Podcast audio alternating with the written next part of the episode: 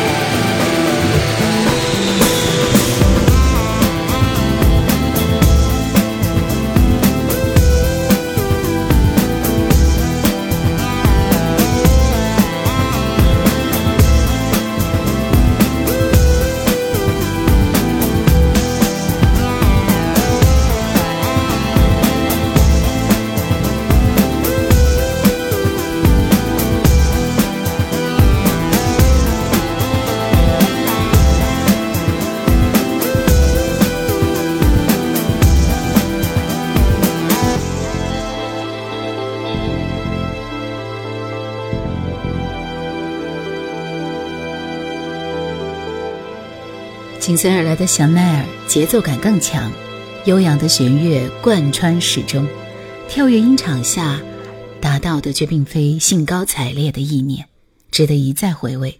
而硬核摇滚的阿修罗，则是一个完美的休止，苍老的叹息在空阔音场当中回旋往复。阿修罗。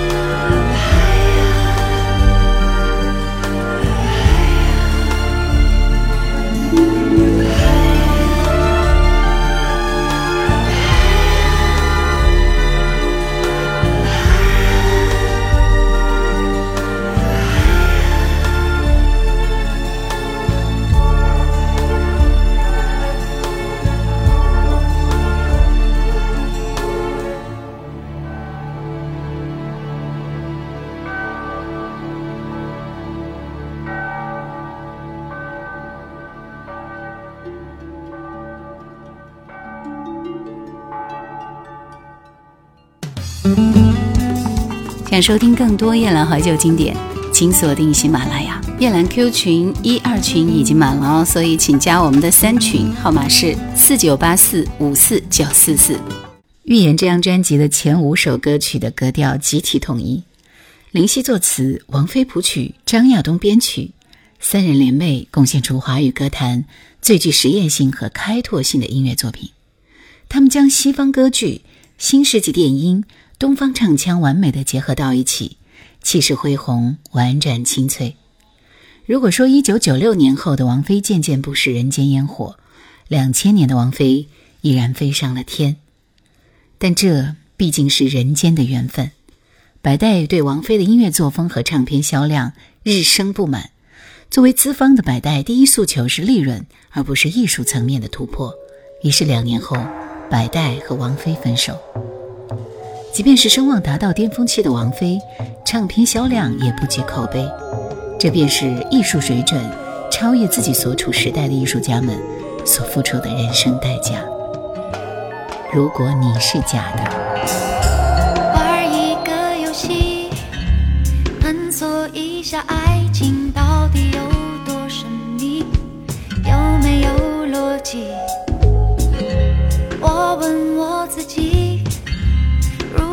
你的样子变成史努比。是否留下一样的回忆。如果你是玛丽，是朱莉、查理，还是版本龙一，会不会有很大关系？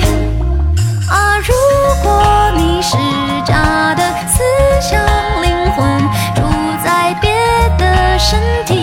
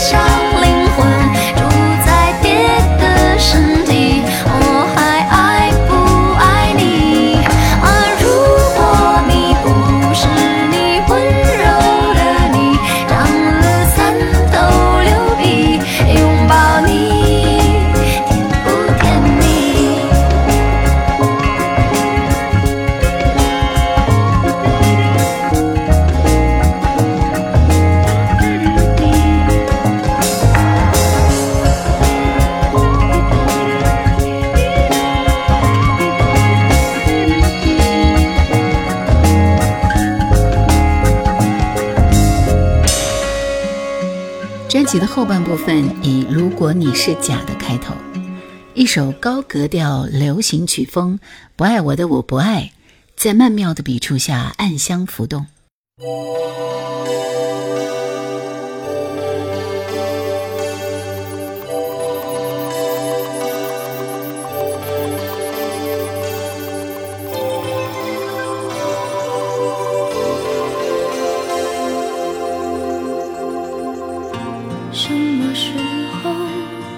遗忘过拥抱会锁定整个世界。我只能感谢你能够给我的一切。边走边爱人山人海拿着车票微笑着等